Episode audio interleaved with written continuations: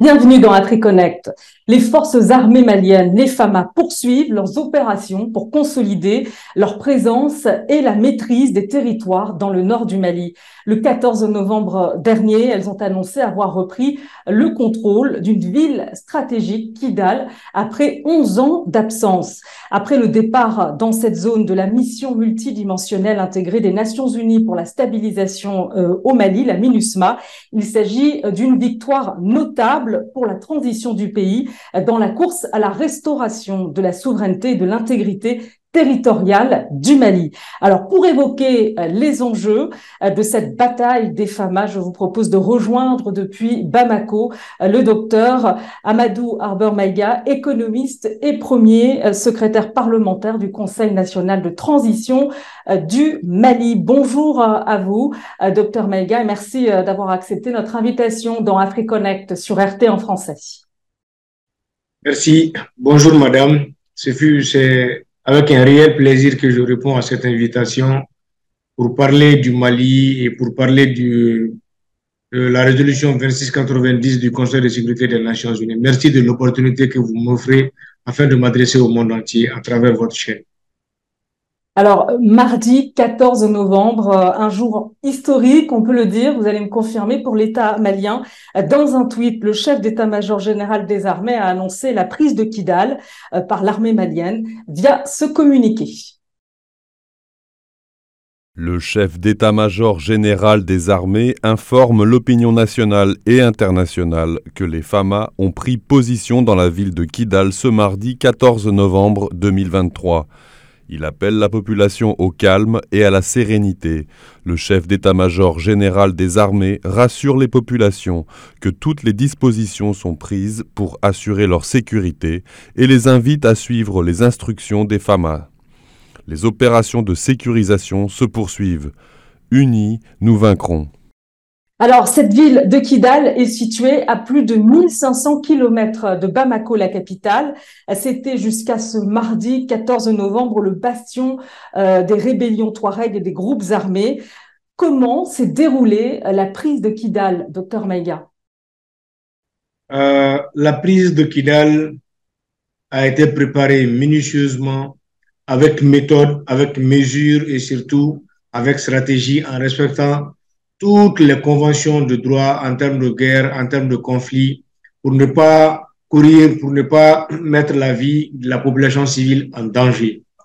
Nos forces de défense et de sécurité et leurs partenaires ont planifié avec la plus haute stratégie militaire jamais égalée l'entrée de nos forces de défense et de sécurité dans la ville malienne de Kidal. Vous savez, depuis un moment, nous avons constaté que, suivant la résolution 2690 du Conseil de sécurité des Nations Unies, que les bases de Thessalite et Aguelok devraient être rétrocédées à une date. Ce calendrier n'a pas été respecté et la base de la ville de Kidal devrait être rétrocédée à l'armée malienne le 15 novembre 2023. Et malheureusement, la a plié bagage en laissant armement, équipement aux mains des groupes armés terroristes des forces du mal. Et à partir de là, l'armée s'est dit que si jamais elle venait à rentrer tout de suite à la bas-vite, elle pouvait créer un incident et un conflit. Elle est restée sur sa position à Anifis, qui était une tête de pont. Et il y a quatre jours de cela, l'armée a commencé un mouvement vers la ville de Kidal. Et ce mouvement a été parachevé le 14, le mardi 14 novembre 2023. Pour vous dire que oui, l'armée a fait un travail remarquable. L'armée a brisé la ligne défensive des forces terroristes et l'armée est rentrée à Kidal sans effusion de sang. Et vous avez tous vu la joie, la, la grandeur et l'applaudissement, bien entendu, de la population civile qui a acclamé nos forces de défense et de sécurité. Donc, pour vous dire que nous avons bataillé avec les forces du mal et nous sommes rentrés à Kidal, qui est une partie de notre territoire, pour récupérer les bases des bataillons des forces armées reconstituées euh, et l'ex-camp de l'aménagement. Mm. Alors, c'est vrai, malgré l'optimisme affiché par la transition, de nombreux médias ont quand même relayé des doutes sur l'issue de, cette bataille pour la reprise de Kidal et relayé euh, encore des doutes sur le contrôle réel de la ville. Quelle est la situation à, Kidal et aux alentours?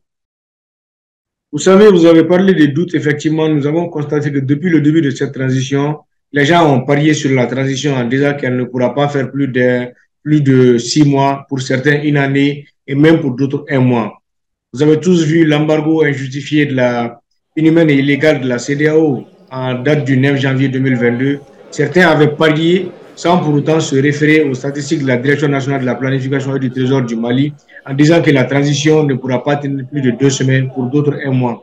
Mais nous avons dépassé tout cela et une année après, nous en sommes encore là. Donc, pour vous dire que les gens ne maîtrisent pas du tout la situation politique au Mali, mais ils se contentent tout simplement de spéculer et de dire des chiffres ou de donner des informations qui sont erronées. Éventuellement, ils n'avaient pas du tout parié que l'armée malienne pouvait rentrer à Kidal mais c'était sans pour autant sur le professionnalisme de notre armée. Vous savez, l'armée malienne de 2023 n'est pas égale à l'armée malienne de 2012 ou de 2014, parce qu'entre-temps, nous avons eu des partenaires sincères, en l'occurrence, je salue ici le peuple frère de la Russie, qui nous a beaucoup aidé, qui nous a beaucoup appuyé en termes de formation, en termes d'équipement. Et cette armée, aujourd'hui, elle peut remonter tous les obstacles en termes de sécurité. Et c'est ce qui nous a permis de rentrer à Kidal sans problème. Maintenant, ceux qui sont en train de parier encore pour dire que nous ne pouvons pas maintenir Kidal et que nous ne pouvons pas pacifier la ville vont encore se tromper parce que dans les jours à venir, vous allez voir que l'administration va retourner dans les grandes agglomérations. Déjà, très bientôt, la police va reprendre service dans les jours et les, heures à venir dans la ville de Kidal. Donc, pour vous dire que la pacification de cette zone est déjà en cours et vous allez comprendre aisément que les forces qui sont rentrées sont des forces républicaines et qui ne vont jamais s'effacer devant l'ennemi, devant les forces terroristes qui sont là pour stabiliser, pacifier, pas que, le, pas que la ville seulement de Kidal, mais toute la région de Kidal sera pacifiée, Inch'Allah, par nos forces de défense et de sécurité. Alors, vous avez évoqué le soutien russe. Vous savez que des médias aussi évoquent un soutien du groupe paramilitaire russe Wagner. Est-ce que vous pouvez clarifier les choses? Euh, Quels sont les soutiens logistiques, militaires dont bénéficient les FAMA Alors, euh, d'abord, dans un premier temps, vous avez vu que nous avons acheté beaucoup d'armements. 90% des équipements militaires euh, de nos forces sont quand même de, marque russe, viennent de la Russie. Il est tout à, tout à fait important que quand les Russes nous vendent des équipements, qu'il nous donne aussi des gens qui peuvent nous former à manipuler et à nous défendre avec ces armements. Donc, on appelle cela transfert de technologies et de compétences. Donc, c'est ce service après-vente qui est en cours entre la Fédération de Russie et l'État malien, ce service après-vente. Maintenant, ce qui dérange beaucoup, c'est que le monde entier était au Mali ici, à travers le système des Nations Unies. D'autres forces, telles que la force Barkhane, Serval, Takuba, toutes, forces, toutes les forces européennes réunies étaient encore au Mali, en plus de l'aménagement. Mais là où ils ont échoué, c'est là où nous avons réussi avec nos partenaires russes et surtout avec nos partenaires turcs aussi qui nous vendent aussi d'autres équipements tels que les drones TBD. on, va, revenir là-dessus parce que c'est très important ce que vous venez de dire, mais juste sur le soutien euh, militaire russe euh, concernant la présence du groupe paramilitaire Wagner. Alors, jusqu'à présent, encore pas reçu d'informations officielles venant des autorités maliennes en disant que le groupe paramilitaire Wagner serait encore au Mali. Mais ce que je sais, nous avons des partenaires russes qui nous aident, qui nous appuient beaucoup dans tout ce que nous sommes en train de faire en termes de défense et de sécurité et en termes de pacification de notre territoire. Hmm. Alors, d'abord, lorsque l'on évoque Kidal, on présente cette ville comme un lieu stratégique, un enjeu pour la restauration de l'intégrité et de la souveraineté de votre pays. Pourquoi c'est une ville stratégique? Parce que Kidal fait frontière quand même avec euh, euh, certains pays de la sous-région et Kidal est considéré de tout le temps comme la zone qui a toujours créé la rébellion à la, République du Mali. Et Kidal, c'est aussi l'ennemi des groupes terroristes où se planifient généralement les attaques de grandes envergures. Vous avez remarqué que quand l'armée a progressé, a avancé vers euh, la zone de Kidal, quand l'armée euh, l'armée a marqué une pause à Anefis, vous avez tout simplement remarqué que les attaques de grandes envergures ont drastiquement diminué à 90% sur l'ensemble du territoire national. Cela voudra tout simplement dire que c'est à partir d'Ekidal que les attaques les plus meurtrières dans le Sahel se préparaient. C'est pourquoi nous disons tout le temps que Kidal est une zone stratégique et c'est pourquoi nous avons voulu reprendre la région de Kidal. Parce qu'il n'y a pas que la ville de Kidal, mais c'est toute la région de Kidal, Tessalit, Aguelog, Temensako, Tenza du Mali, etc. Donc, pour vous dire que le désert est vraiment immense et très vaste. C'était une partie qui échappait au contrôle de l'État malien et les terroristes profitaient de cela pour planifier leur attaque et beaucoup de choses. Donc la reprise de Kidal de façon géostratégique, va mettre un énorme coup au terrorisme et va mettre un frein pratiquement au terrorisme. Donc, c'est pour vous dire que Kidal, tout simplement, est une région stratégique dans la lutte contre le terrorisme dans les régions du Sahel. Mhm.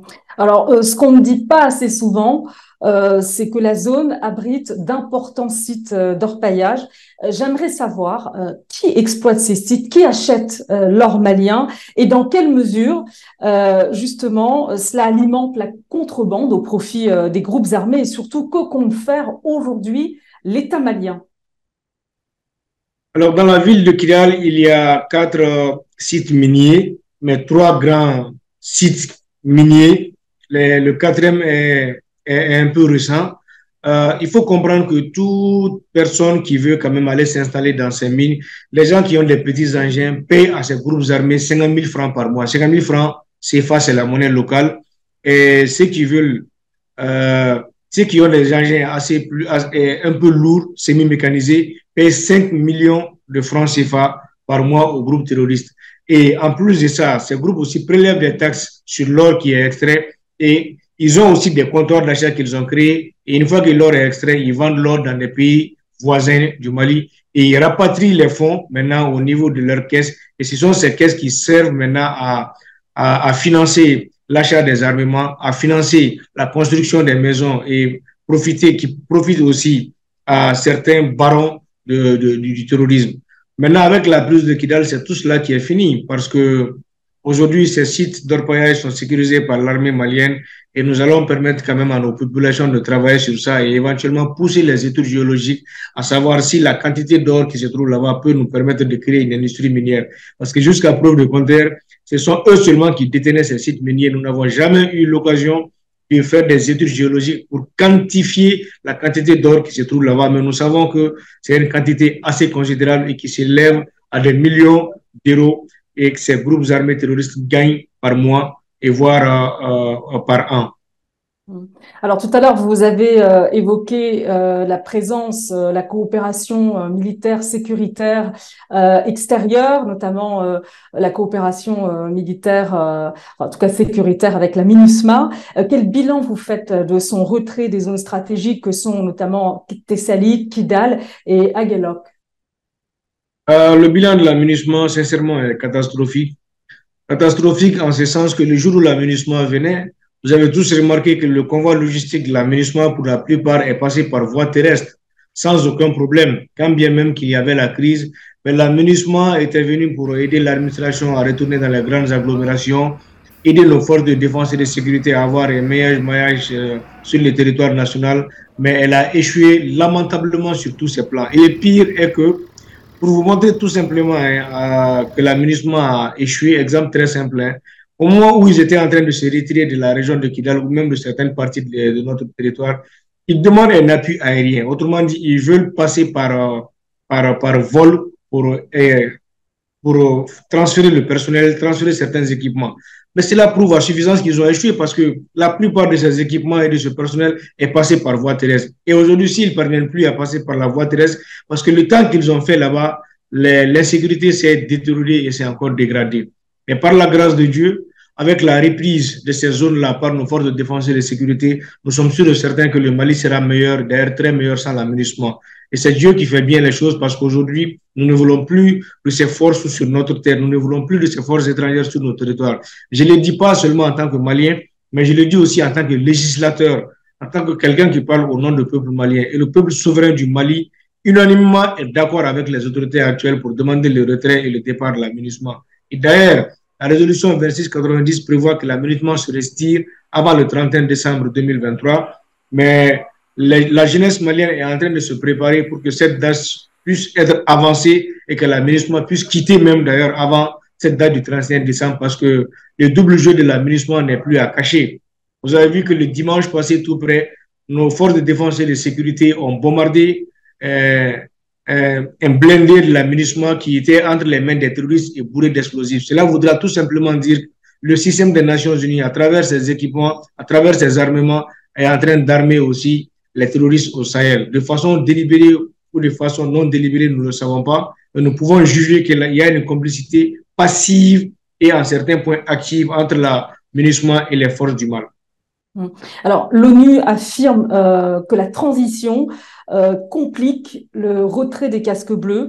Dans quelles conditions, jusqu'ici, se sont déroulées les phases de retrait de la MINUSMA? Mais au contraire, nous, on est surpris quand on entend de, de, de, tels communiqués venant du système des Nations Unies. Parce que c'est eux qui ne font rien pour arranger.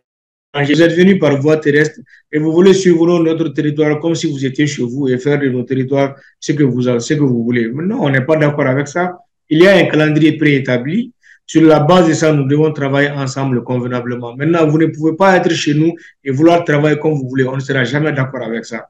Hier, ils l'ont fait. Nous avons tous vu le résultat. Et aujourd'hui que nous avons pris les choses en main, nous ne laisserons jamais ni l'aménagement, ni personne nous dicter la voie à suivre. Ils veulent tout simplement avoir leur agenda, avoir leur propre itinéraire. Nous ne serons pas d'accord avec ça parce qu'à partir du moment où eux, ils sont incapables de sortir leur armement par la voie terrestre et nous, nous sommes capables de remonter vers Kidal par voie terrestre avec nos armements, avec nos partenaires, cela voudra tout simplement dire que nous avons un avantage considérable sur eux en termes de lutte contre le terrorisme. Donc, ça veut dire que même leur sécurité nous incombe. Donc, pour leur propre sécurité, nous leur demandons de rester ainsi. Et surtout que nous avons senti aussi le double jeu de l'aménagement. Et c'est pourquoi nous avons quand même jugé utile de les surveiller et qu'ils restent dans le canevas proposé par les autorités maliennes.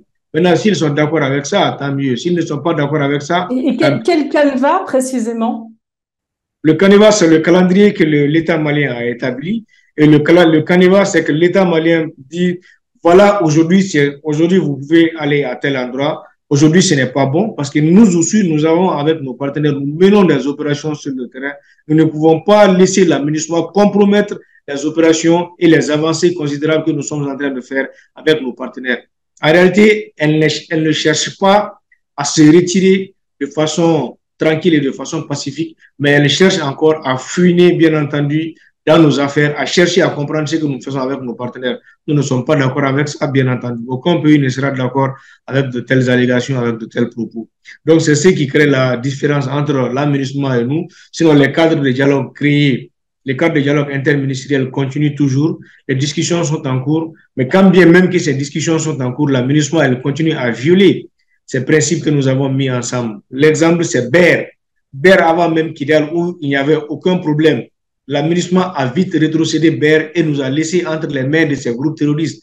Mais n'eût été la vigilance et la rapidité et la force de frappe de nos forces de défense et de sécurité, BER ne serait pas aujourd'hui entre les mains des forces de défense et de sécurité. Or, qui connaît l'axe de BER sait que BER est un axe qui sert à ravitailler l'économie des terroristes parce que c'est par BER qu'ils descendent pour aller vers un pays frontalier, pour aller vendre de la drogue, pour aller vendre de l'or. Et BER était un axe stratégique pour arrêter le commerce, le trafic de, de, ces groupes terroristes. Et vous avez vu que quand l'armée a repris BER, les terroristes ont pris un énorme coup. Un énorme coup parce qu'en termes économiques, ils ne parvenaient plus à relier une partie de, d'un pays, à relier un pays de la sous-région à travers ce taxe-là. Mais à partir de là, le double jeu de l'aménagement avait déjà commencé. Nous les avons vus venir et nous sommes en train de les surveiller pour que ce retrait puisse se passer de façon convenable et pacifique. Mmh. Alors, on va poursuivre, mais je voudrais que l'on écoute ces réactions de Maliens. C'était juste après la prise de Kidal par l'armée malienne. Je n'appelle pas ça une victoire. La victoire était tout le temps dans mon camp. Il y avait les traîtres qui étaient devant moi. Je n'ai jamais douté à mon armée. Je savais que ça, ça allait arriver ce jour. Et ce jour-là, c'est ce 14 novembre 2023. Ça va rentrer dans l'histoire du Mali. Ceux qui l'ont fait, on ne fait que les encourager. Ceux qui sont tombés aussi sur le champ de bataille, qu'ils soient porteurs ou civils, vraiment, on leur rend hommage. Que la terre les soit légère, que Allah bénisse le Mali, que le Mali soit toujours et indivisible. C'est l'impossible qui est devenu le possible aujourd'hui.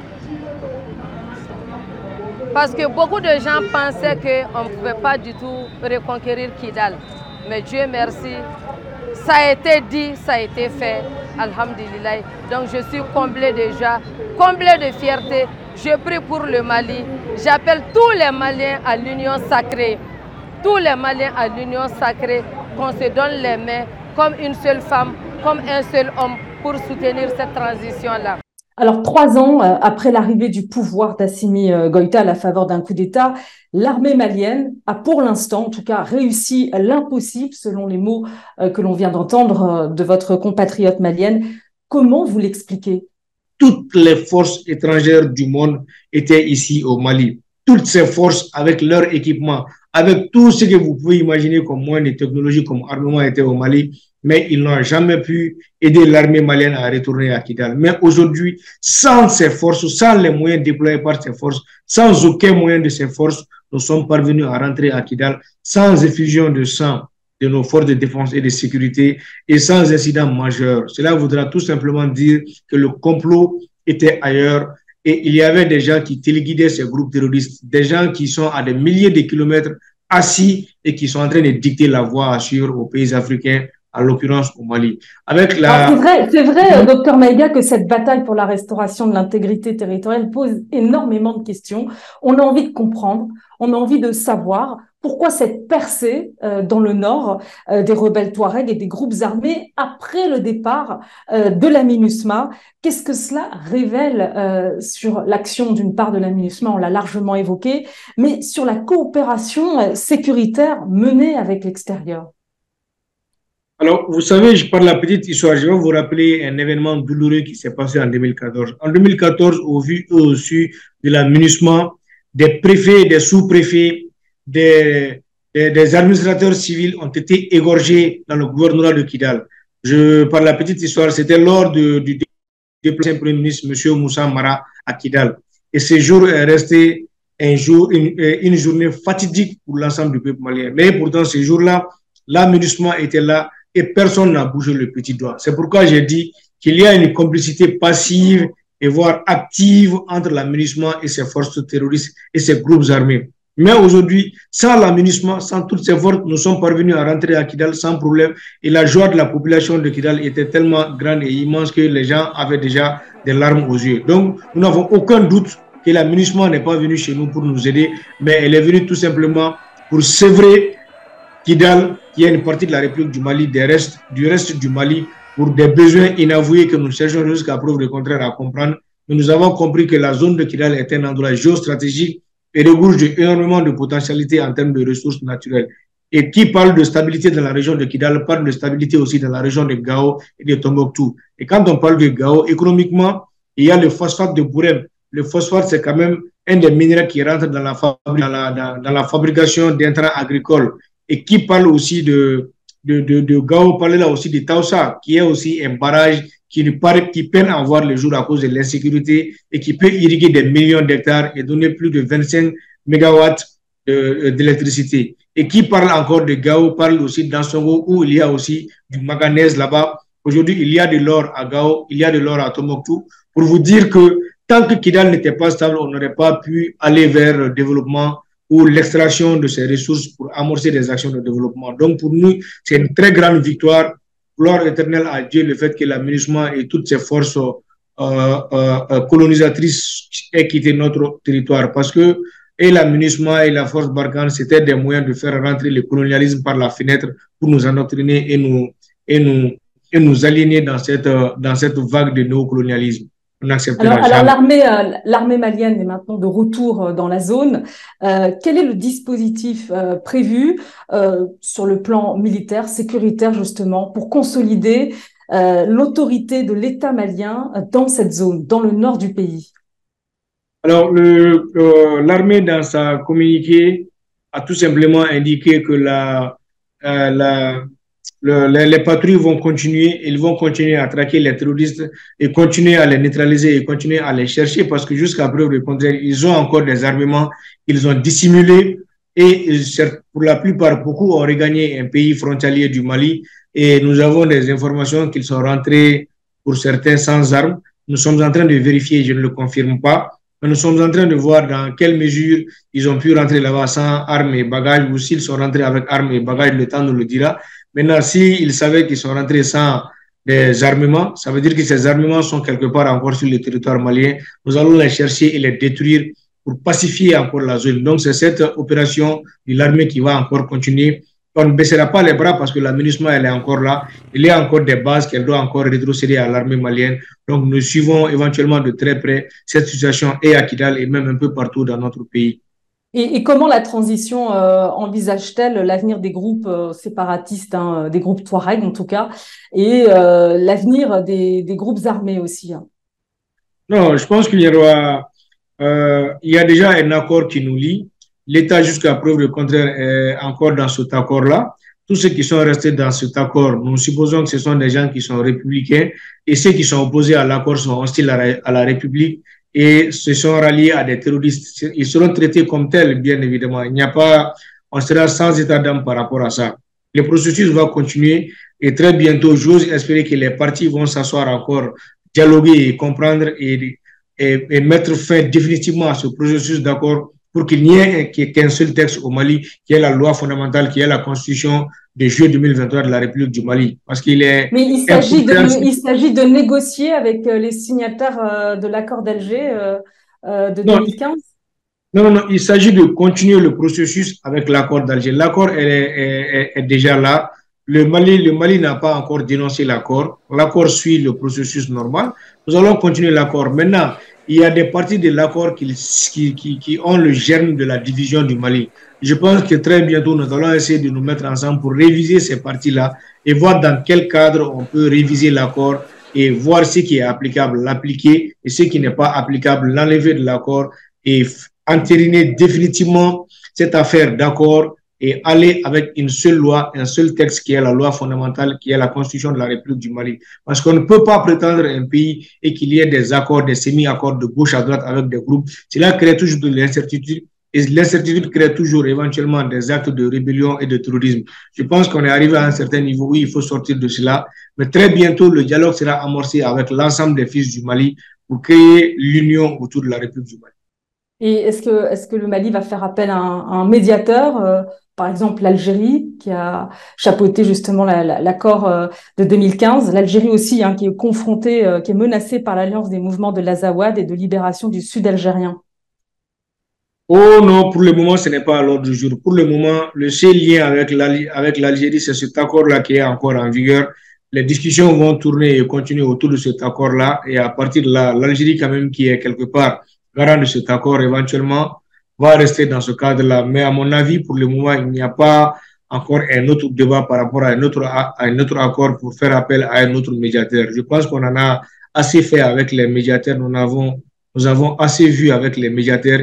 Il est bon maintenant que le Malien prenne son, prend son destin en main et qu'on se regarde entre Maliens et qu'on se dise des vérités. Hum. Euh, et les populations euh, qui ont dû fuir euh, la zone, qu'est-ce qui est prévu à ce niveau? Parce qu'il va falloir qu'elles reviennent, ces populations? Bien sûr, ces populations doivent revenir avec le retour de l'administration dans ces grandes agglomérations. C'est pourquoi déjà, vous avez vu dans le communiqué de la Direction nationale de la police, il est demandé au commissaire de police du premier arrondissement de Kidal de se présenter ce matin au service pour que des dispositions soient prises pour l'envoyer rapidement à Kidal et les services sociaux de base, nous sommes là-dessus. Très bientôt, ces services vont reprendre à Kidal et à partir de là, une fois que l'État va retourner, le processus sera enclenché pour demander à nos compatriotes qui sont en déplacement, qui ont fui les conflits, de revenir dans la ville de Kidal, de revenir dans la République du Mali, parce que ce sont, c'est quand même leur terre. Ils ont fui par euh, menace des groupes terroristes et aujourd'hui que l'État est là, nous allons tout mettre en œuvre pour les faire retourner à Kidal. Merci beaucoup, euh, docteur Amadou Arbermaïga. Merci euh, euh, d'avoir trouvé le temps de nous répondre. je rappelle que vous êtes le premier secrétaire parlementaire du Conseil national de transition du Mali. Merci encore à vous. Je vous en prie, madame. Au revoir. Merci. Et merci à vous de nous avoir suivis. À très bientôt pour un nouveau numéro d'AfriConnect sur RT en français.